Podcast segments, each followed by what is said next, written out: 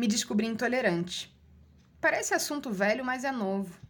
Me descobri intolerante e ainda estou digerindo o fato de que levei tanto tempo para constatar o óbvio.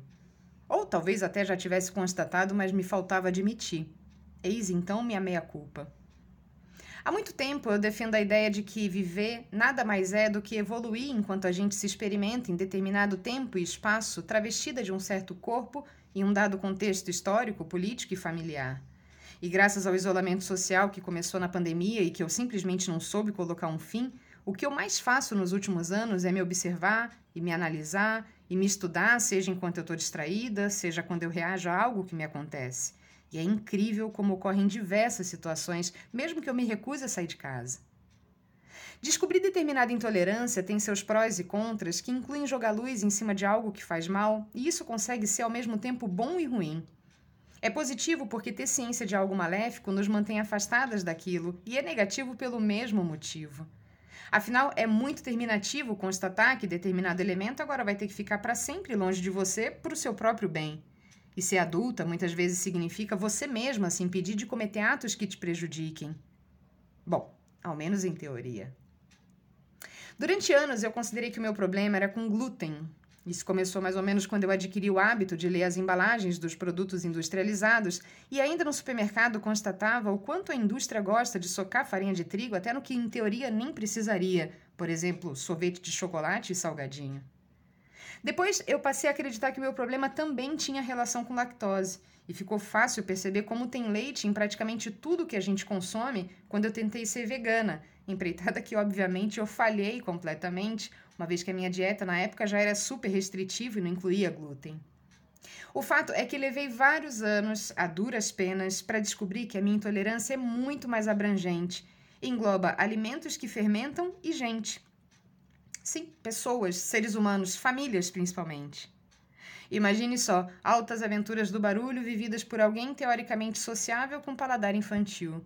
Daria um bom título se não estivéssemos falando da minha vida.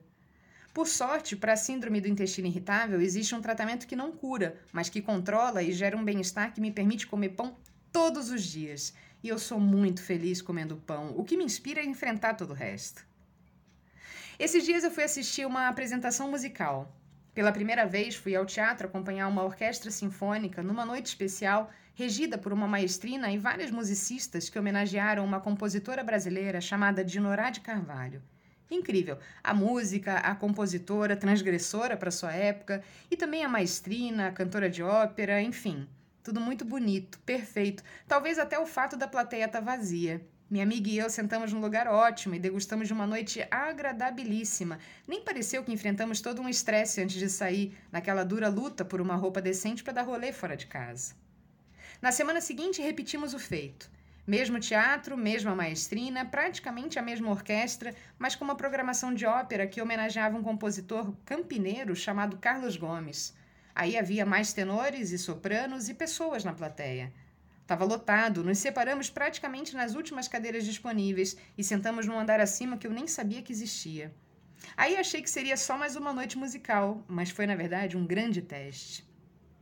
Eu entendo que quem procura acha, mas mesmo sem buscar por nada, eu encontrei logo de cara uma mulher sentada com um bebê. Sim, um bebê numa ópera. E tinha mais, contamos pelo menos outros dois. Aí dizem, ai, mas a mãe não pode mais se divertir. Gente, claro que pode, mas já inventaram babá, né? E classificação etária baseada em bom senso, convenhamos.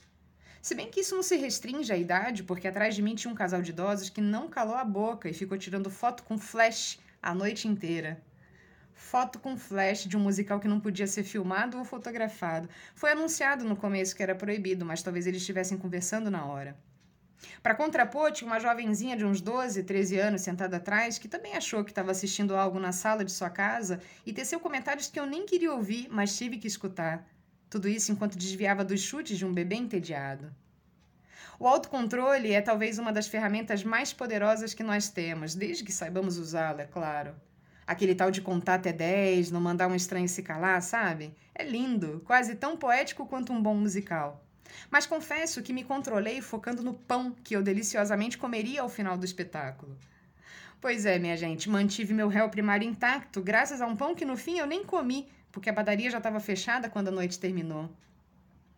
Já tem um tempo que a minha bateria social acaba rápido. Eu acreditava que era coisa de dois, três dias, mas talvez seja questão de duas, três horas, se chega tanto.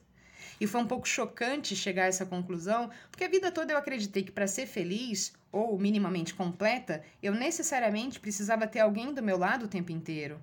E quando me vi sozinha, eu não só aprendi a apreciar minha própria companhia, como parece que eu fui além. Eu exagerei. Agora eu me incomodo com as pessoas em geral com o barulho que fazem nas horas impróprias, com seus comportamentos inapropriados, quando agem em desacordo com o que eu estabeleci como certo. Ou seja, virei uma chata. Prova disso é que quando comentei com a única pessoa que eu ainda aturo que pretendia escrever essa crônica para falar de intolerância, a resposta dela foi: você devia voltar para terapia. É, eu acho que eu devia mesmo, mas foi muito bom escrever.